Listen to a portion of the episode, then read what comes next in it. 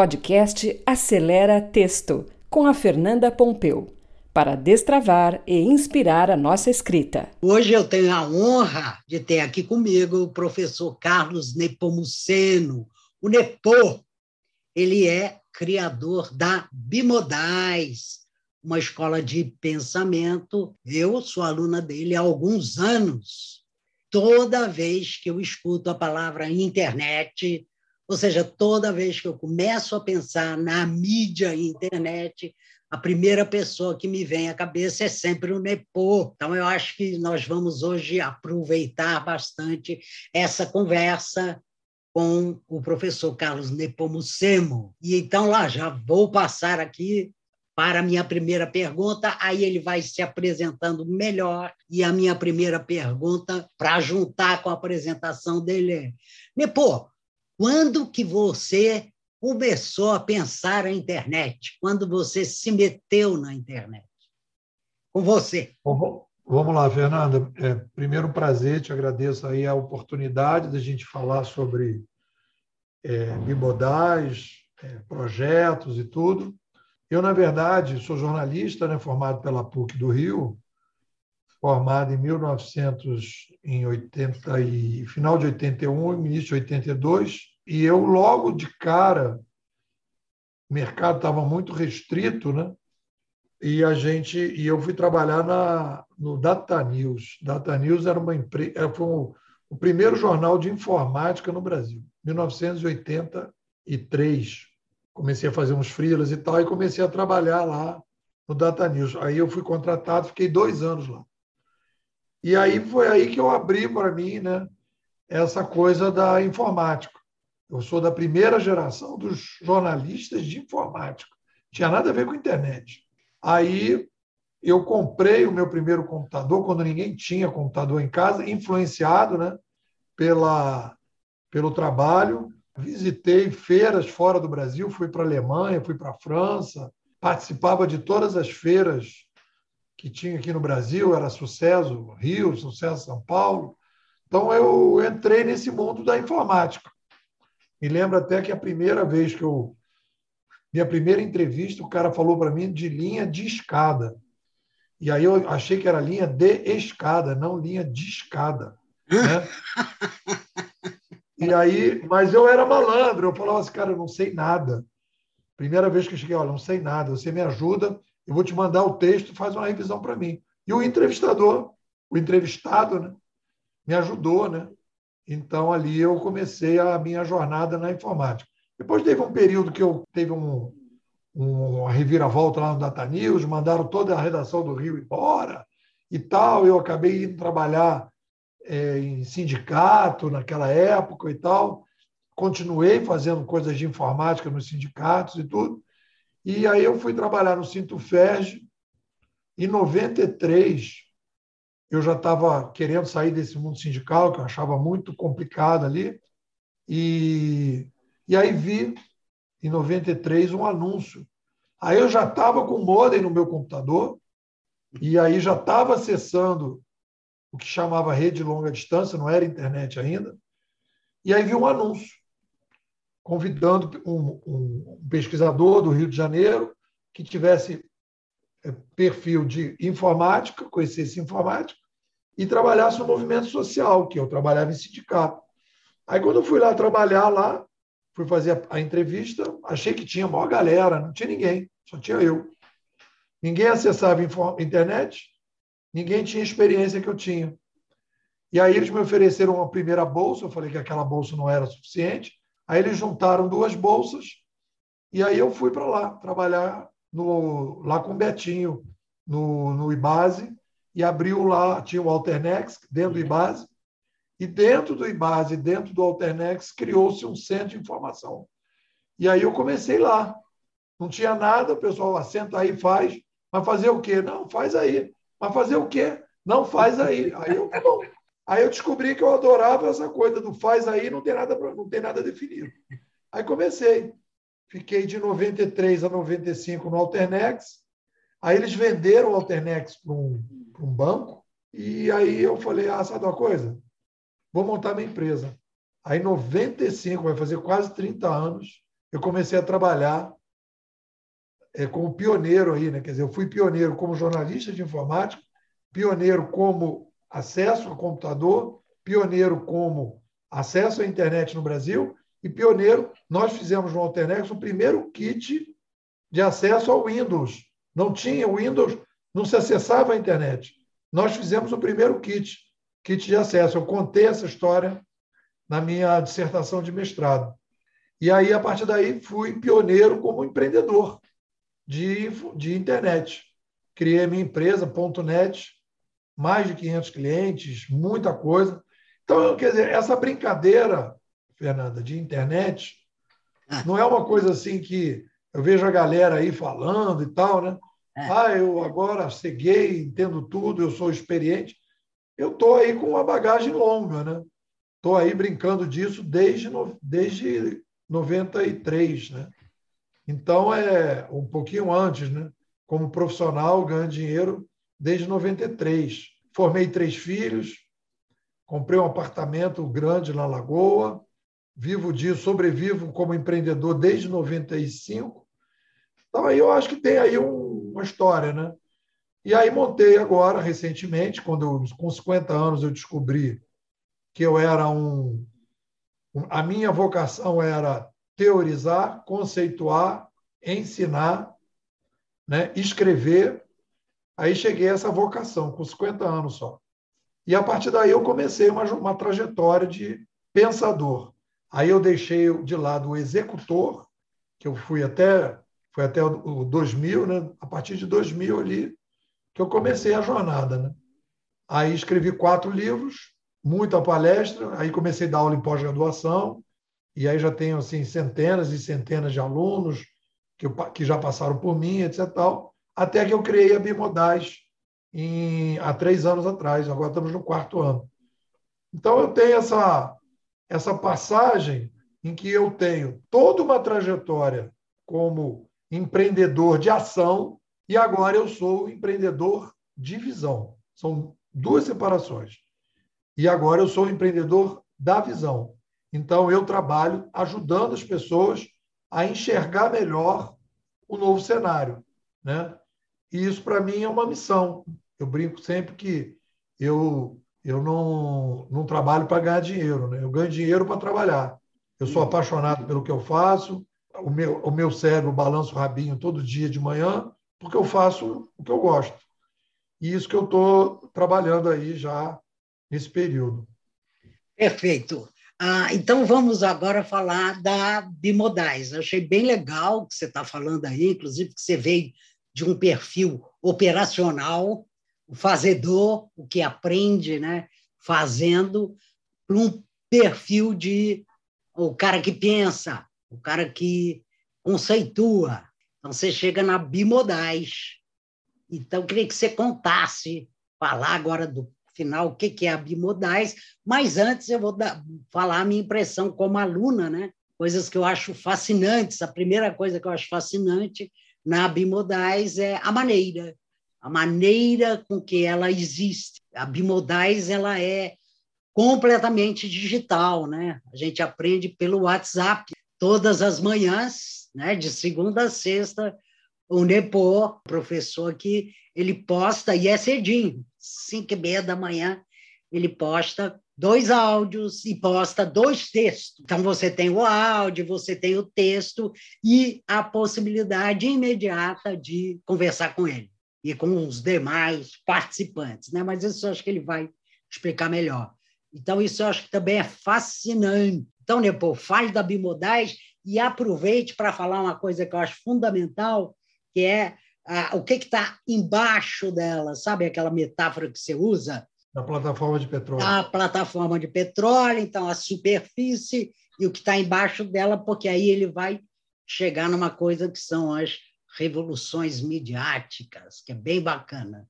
Com você, né? É, bom, vamos lá. Então, assim, bom, então aí como professor, como professor né, e conceituador, eu tive assim algumas alguns aprendizados muito duros. Né?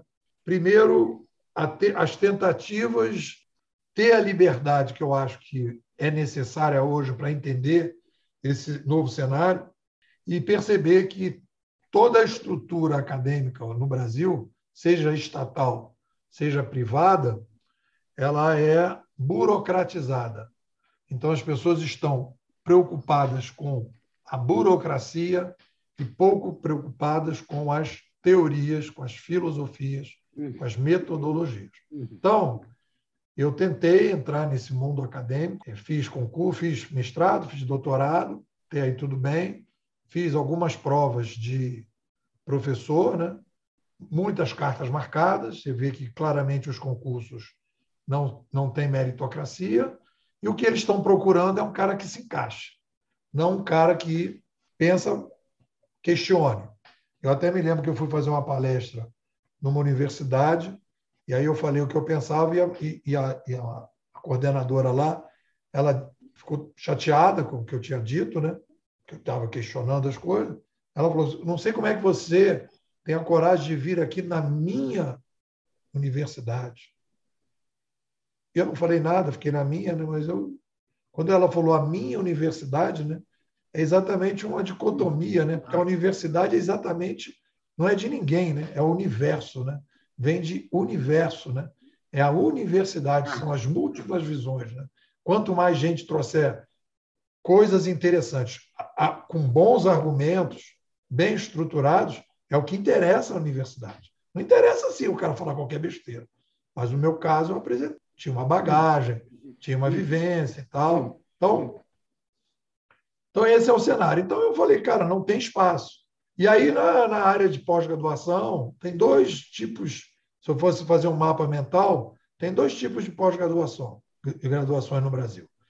A que eu trabalho há mais tempo no CRI, que é do Marcos Cavalcante, é a pós-graduação seguinte: pessoa, ele escolhe a cabeça do professor e o professor fala o que ele quiser em sala de aula. Ele, ele olha para a cabeça. É, eu vi aquele filme agora recente do aquele filme recente do, do Einstein. Tem um cara que lá não lembro o nome, um cara lá no, na Inglaterra estava aquela guerra, a primeira guerra e aí começa uma briga entre o, os alemães e os ingleses. Aí o cara fala, meu irmão, para mim não tem alemão, não tem inglês, assim, depende do que o cara falou. Aí o Marcos escolhe assim. Os outros cursos de pós-graduação são replicáveis, o do Marcos não é replicável. Ele é artesanal, é orgânico, digamos. Os outros é assim, a FGV me convidou para dar aula lá. Quando eu cheguei para dar o meu curso lá, eu fui, fiz a palestra inaugural do curso de marketing digital da FGV, fui o professor convidado para chamar aluno. Aí, quando me chamaram para dar aula, falou: ah, você tem que agora se encaixar aqui nesse PowerPoint. Eu falei: meu irmão, você não. Eu, eu sou encaixar, eu não consigo, não consigo me encaixar. Então, infelizmente, eu vou deixar esse currículo em aberto, porque eu não vou ser professor da FGV. E não fui, não fui para lá. Então, cara, isso aí é uma vivência de muito tempo, muitas frustrações, muito desgaste, etc, etc. Isso na área acadêmica e na área de texto, né, de, de, de, de convencimento. Eu publiquei meu livro em 2013, sozinho, o Gestão 3.0. O 2020 publiquei o Administração 3.0. 3.0. Fui entrevistado pela Época Negócio, ganhei prêmio como um dos das, das entrevistas mais badaladas da época negócio. Só que eu não imaginei, tinha fantasia, né, de que basta você trazer uma lógica para as pessoas que as pessoas aderem. Só que eu não tinha lido né, o Thomas Kuhn, e o Thomas Kuhn diz que o cara que é prejudicado pela mudança não aceita a mudança de jeito nenhum, não entende, não quer entender. Então eu não tinha cliente, né? Fiquei sem cliente, sem universidade, sem espaço. Tentei fazer o um mestrado profissional, vetaram todos os professores que eu queria levar, também desisti. Então foi, Fernanda, só porrada. Tiro, facada e granada. Aí eu falei, sabe uma coisa? Então eu vou para o vou pro meu voo solo. Então eu vou criar uhum. uma empresa, um projeto em que eu vou ter a liberdade que eu quiser e vou ver se dá certo, né? Vou ver se eu tenho aluno. Eu não achava que ia ter aluno. Aí apareceram os inquietos. Você, o Palhano, o Renato, e aí vários né, inquietos que começaram a comprar minhas ideias. Falaram assim, cara, tudo que está no mercado é fumaça, e o que o Nepo está falando me parece mais fogo do que o que está no mercado. Aí criei um núcleo.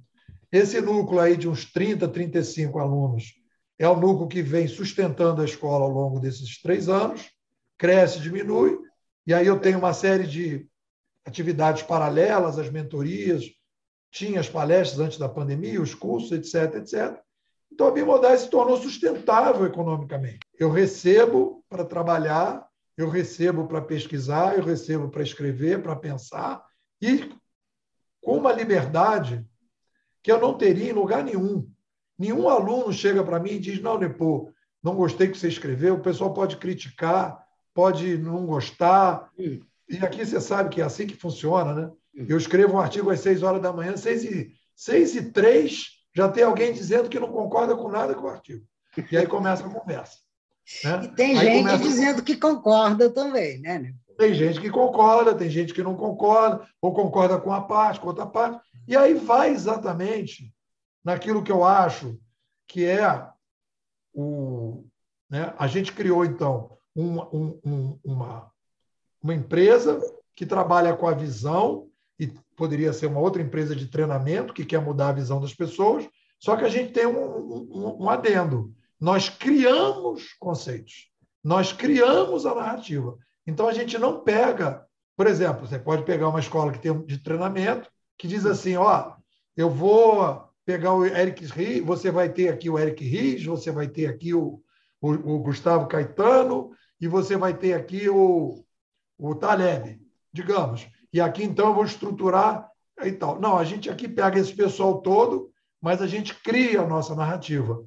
Então, é uma escola que produz conhecimento, produz conceito, e, e isso é um diferencial. Eu acho, salvo engano, que nós somos a única escola de futurismo no Brasil que produz conceito. Tem outras que funcionam, mas que elas reproduzem conceitos dos outros.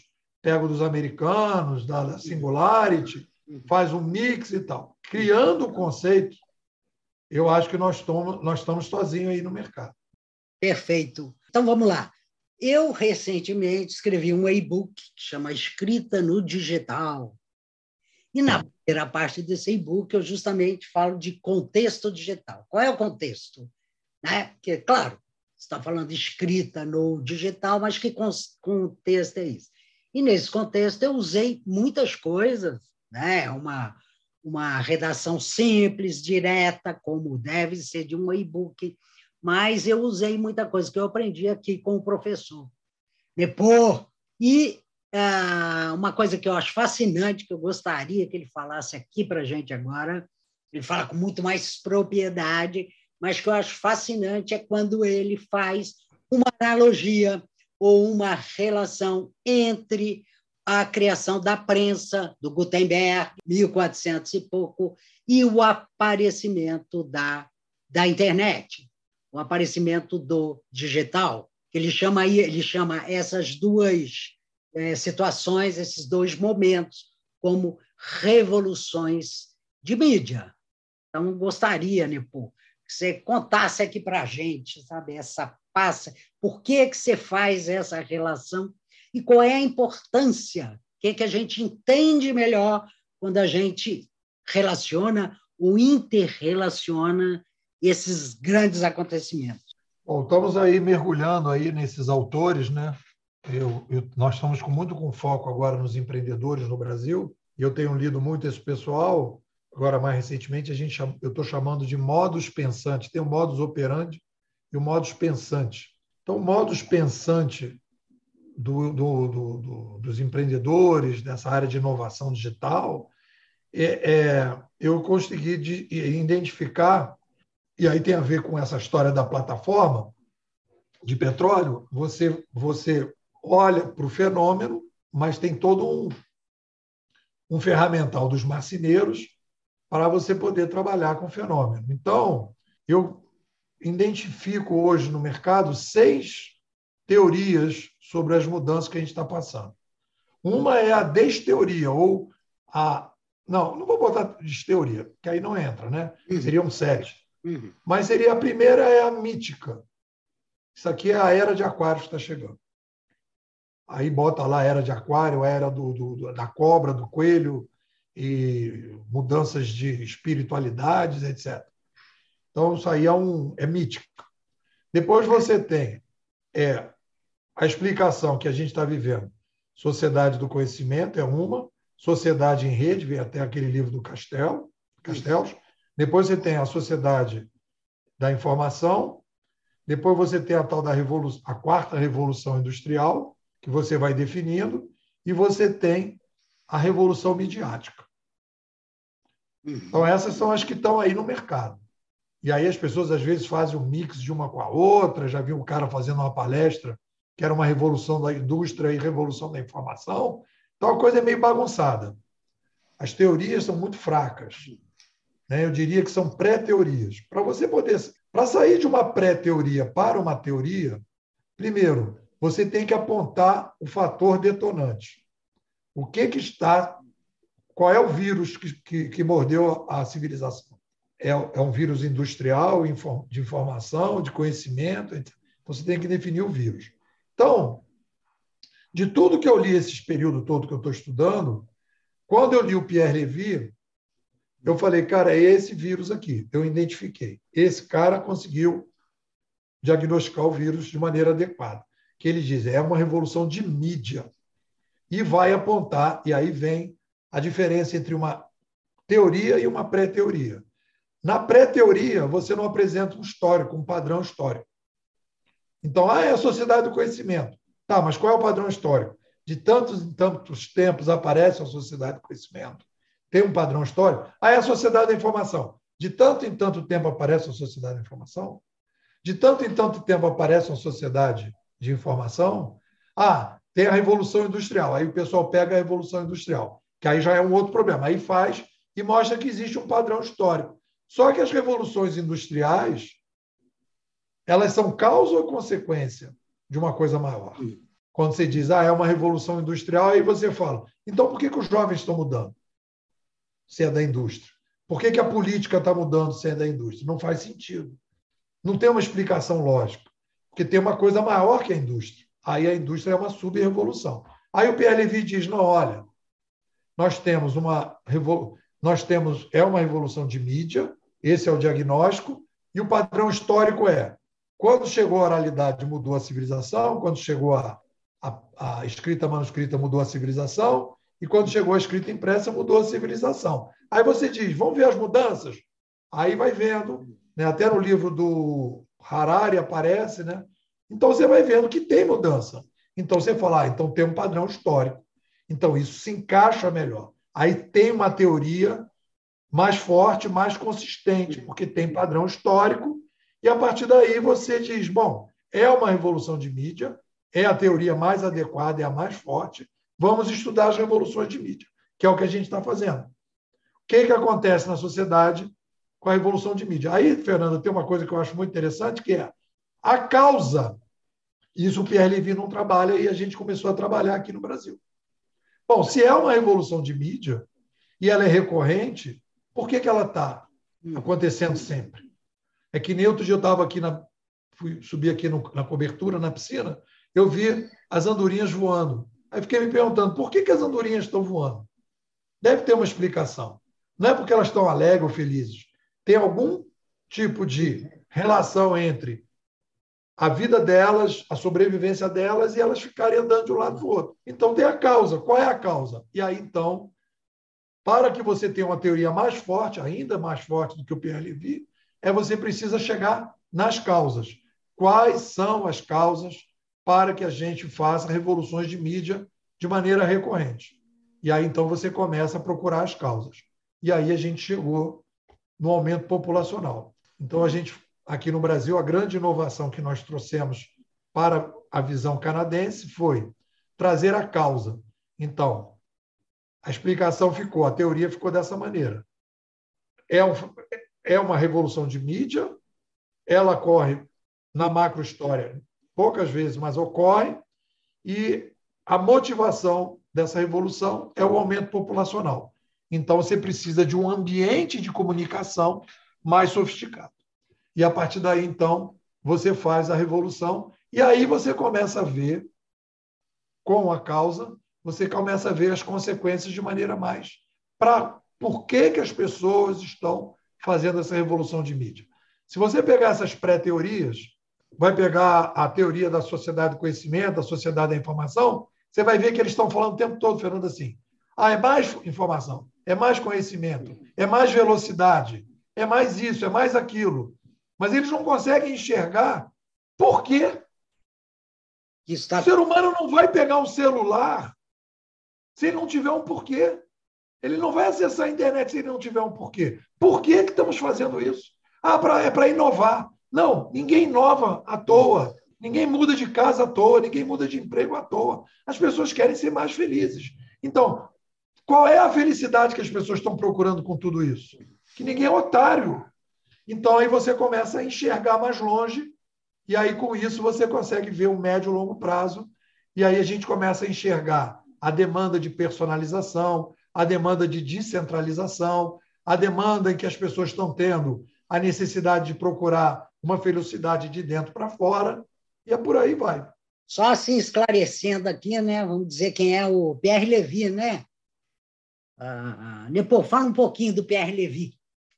Ele é um cara importante para a escola, para você e acho que para nós. Pierre Levy está aqui, ó. olha ele aqui, ó. Pierre Levy. Isso, olha só. Saber cultura. É um conjunto de livros, né? não é um só, é um conjunto de livros. Pierre Levy, hoje em dia, eu já fui muito mais apaixonado do que sou hoje pelo Pierre Levy, confesso.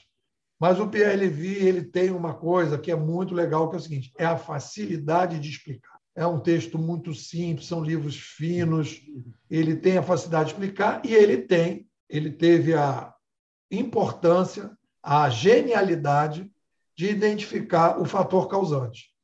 E diz: ó, é isso aqui que é a causa. E, a, e aí ele começa a brincar disso.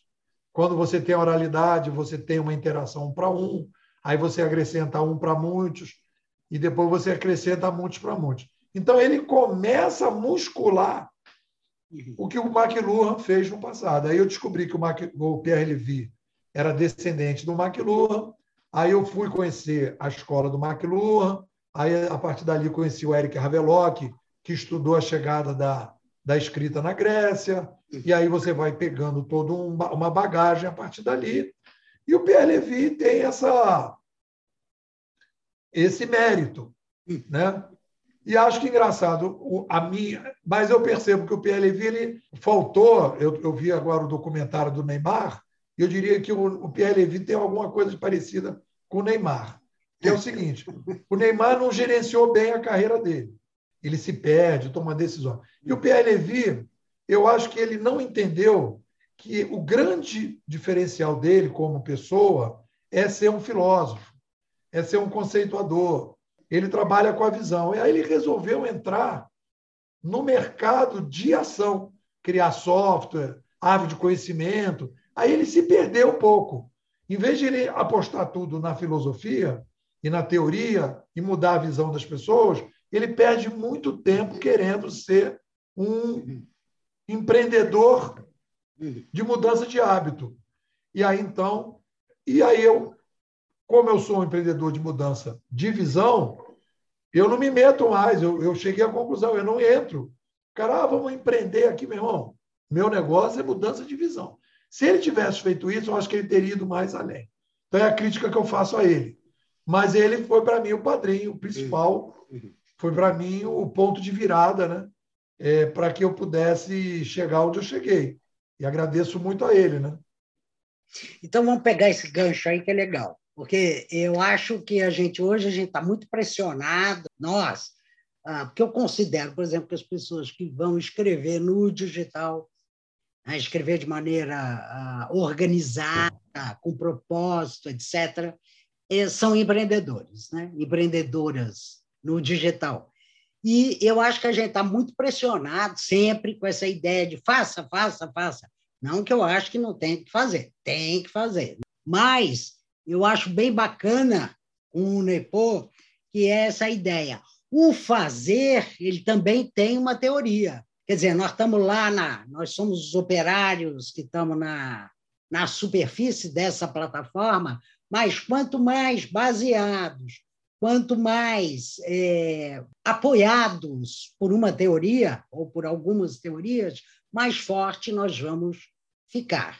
Então, que que, voltando aqui para eu não me confundir, o que, que eu quero dizer?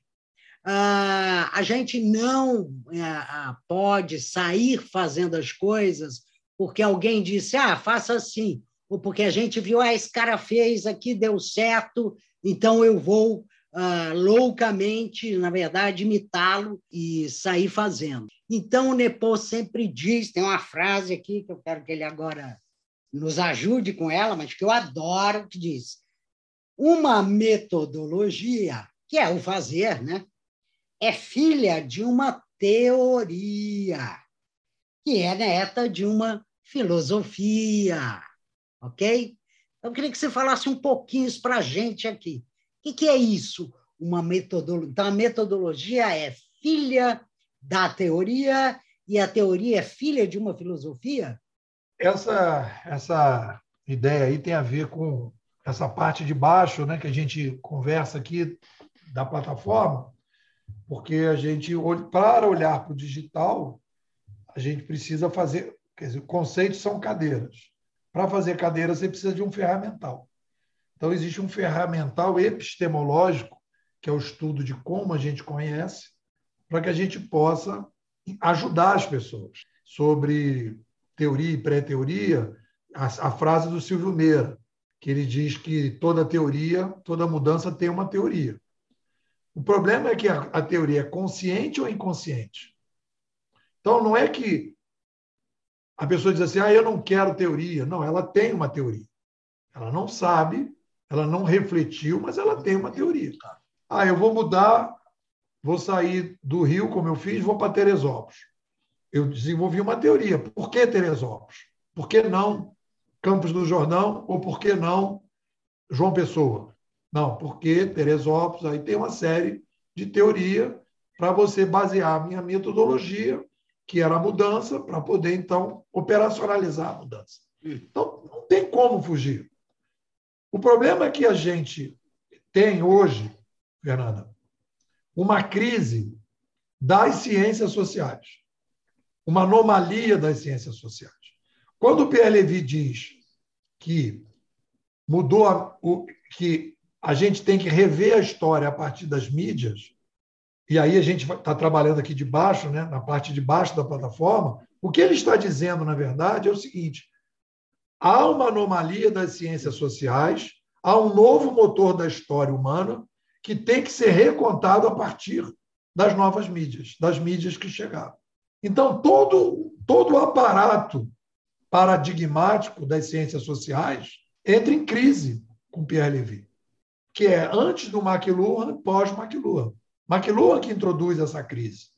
Então, existe uma crise e as pessoas não estão entendendo o digital porque estão pegando a velha teoria das ciências sociais para entender esse novo ambiente. E o que é novo é o seguinte: olha, existe um mosquito chamado mídia, que quando ele entra na sociedade e sai mordendo a civilização, ele cria uma pandemia, uma tecnopandemia. É isso, é simples, mas tem que entender. O mosquito já mordeu. Aí, como as pessoas não sabem que tem um mosquito que foi mordido que nós vivemos uma tecnopandemia e que isso aí tem desdobramentos, as pessoas continuam achando que ah, não é nada disso, não vai ser tão grande assim, a mudança é só botar computador, mete aplicativo, tudo continua sendo igual. E aí, então, o pessoal vai para a reprodução das ciências sociais pré-digital. Então, existe uma necessidade de uma revisão para que a gente possa entender esse novo cenário. E aí, então, a gente inicia. Aí vem aí a partir daí. Então, filosoficamente falando, tem uma anomalia filosófica, que é o ser humano é uma tecnoespécie. Por ser uma tecnoespécie, pode aumentar a população. Tudo isso é filosofia, é da essência humana. Pode aumentar a população. E por que pode aumentar a população? E porque é uma tecnoespécie, ela precisa obrigatoriamente fazer uma revolução de mídia, de tempos em tempos. Isso é filosofia. Isso está lá no andar da filosofia. Aí vem para baixo.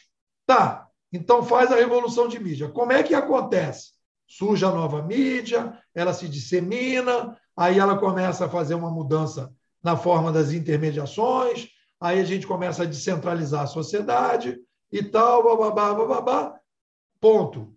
Beleza. E aí o que, que a gente lida? Como é que a gente lida com isso? Você vai mudar as organizações, você vai mudar a política, você vai mudar a religião, tudo isso vai acontecer, as mudanças vão acontecer, porque a gente precisa de uma outra sociedade mais descentralizada para lidar com a complexidade demográfica que aumentou. Não é uma coisa complicada, Fernando. Não, não é.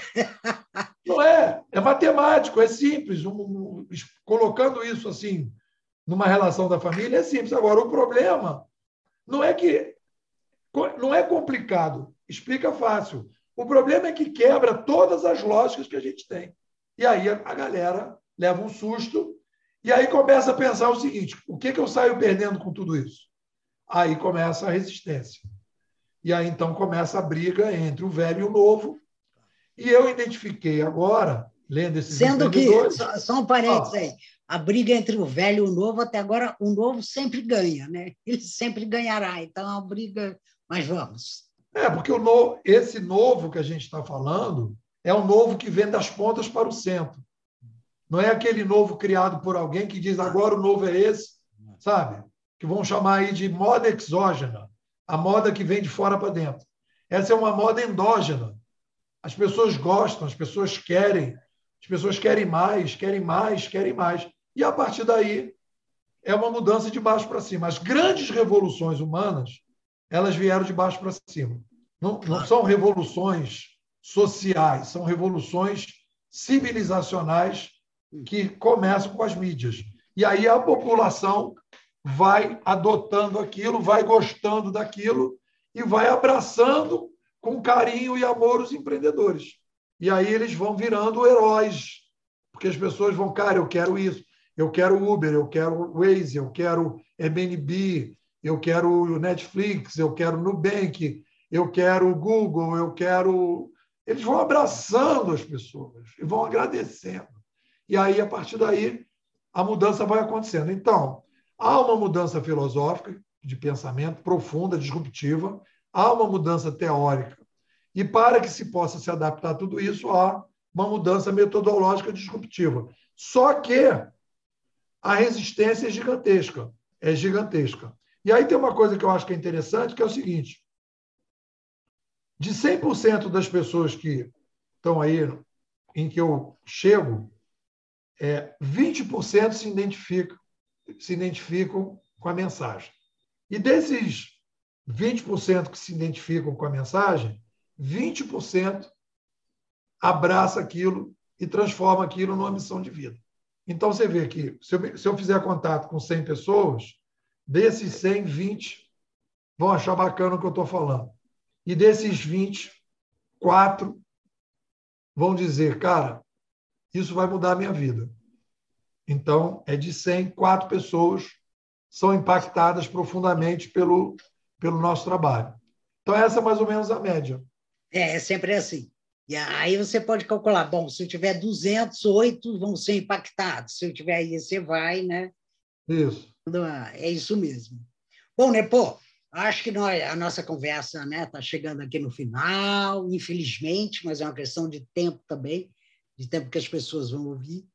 É, então, eu queria que você só dissesse: se alguém se interessar pela Bimodais, o que, que ela faz? Bom, aí a gente aqui é todo online, né? É, a gente vive de imersões, nós estamos na sétima. Se você quiser entrar aí, você me manda um zap, 21 99608 6422. Vou repetir. 21 99608 6422. Né? Pô, eu sou um daqueles quatro que quer ser impactados. Eu acho que eu tenho, minha mente balançou o rabinho quando ouviu você.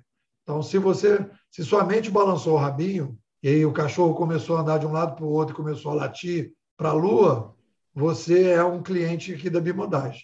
Se você acha que tudo isso é legal, etc., tal, papá, mas que não se interessou, não, o, rabinho não balançou, você não é cliente e tudo bem. E a gente vai caminhando. Tá certo. Então é isso aí. A gente esteve aqui com o professor Carlos Nepomucemo, da Bimodais. É, é, esse nosso trabalho aqui, essa gravação, ela vai estar no podcast e também no vídeo. Então é isso aí, ó. E, pô, super, super agradecida. Muito. Eu que te agradeço, Fernando. Muitíssimo, muitíssimo obrigado. Valeu. Beijo. Podcast Acelera Texto com a Fernanda Pompeu. Para destravar e inspirar a nossa escrita. Até o próximo episódio.